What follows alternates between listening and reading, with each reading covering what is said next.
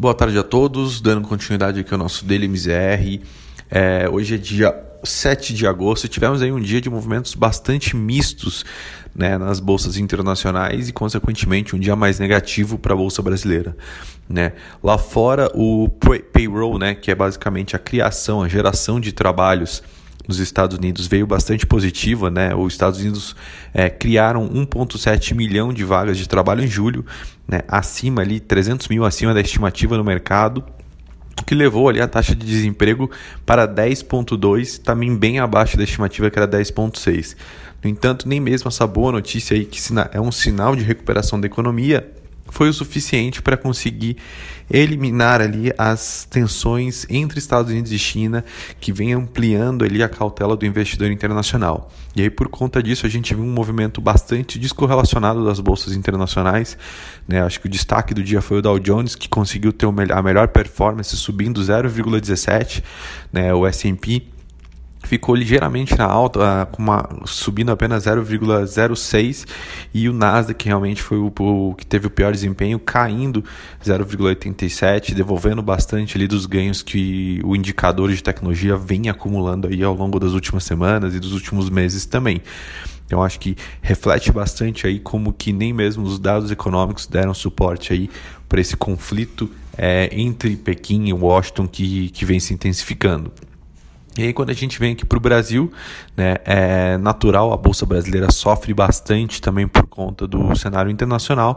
No entanto, no entanto é, a somatória com as discussões do pacote de estímulos americanos, que ainda permanece em, em discussão no Congresso entre os democratas e os republicanos, é, causa ali uma aversão a risco muito maior. E aí você ainda tem ali a questão dos bancos, né, que tá, está sendo votada no Senado de é, taxar, ou seja, limitar o quanto de juros que os bancos podem cobrar. E naturalmente isso também faz com que o Ibovespa tenha uma, uma performance muito negativa pelo peso que o setor bancário tem dentro do, do índice, como a gente já mencionou aqui anteriormente. E aí, aí a sessão de hoje, o Ibovespa recuou 1,30, voltando a ficar na casa dos 102 mil pontos.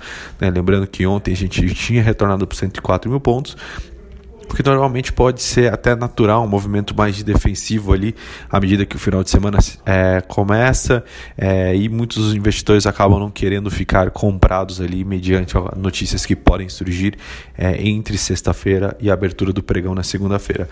E aí, naturalmente, o dólar tem uma, um, é, tem uma intensificada também, né, volta ali para o maior patamar desde junho, né, é, por conta dessa tensão geopolítica. Então, isso fez com que a moeda americana fechasse o dia hoje negociadas aos R$ 5,41, né, com uma alta de 2%, então realmente tendo uma valorização muito forte.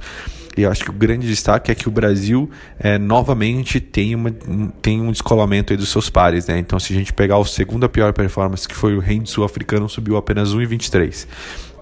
Então, mostrando de novo que a moeda brasileira vem perdendo bastante espaço em relação à moeda americana, o que é muito ruim, né? É, a gente vê aí um distanciamento muito grande para os nossos pares e mostra, e o reflexo disso né, acaba sendo embutido também como um prêmio na nossa curva de juros. Então a gente de novo vê os juros, é, a, curva de juros abrindo de uma maneira geral, principalmente na ponta mais longa, né, onde você tem um risco muito maior também, né, e aí você junta ainda toda a questão fiscal do Brasil, é, que ainda fica um pouco turva em relação às reformas, em relação ao teto de gastos, né, faz com que esse prêmio na curva volte a, a abrir novamente. Bom, por hoje essas são as notícias. Amanhã a gente volta com mais informações. Muito obrigado.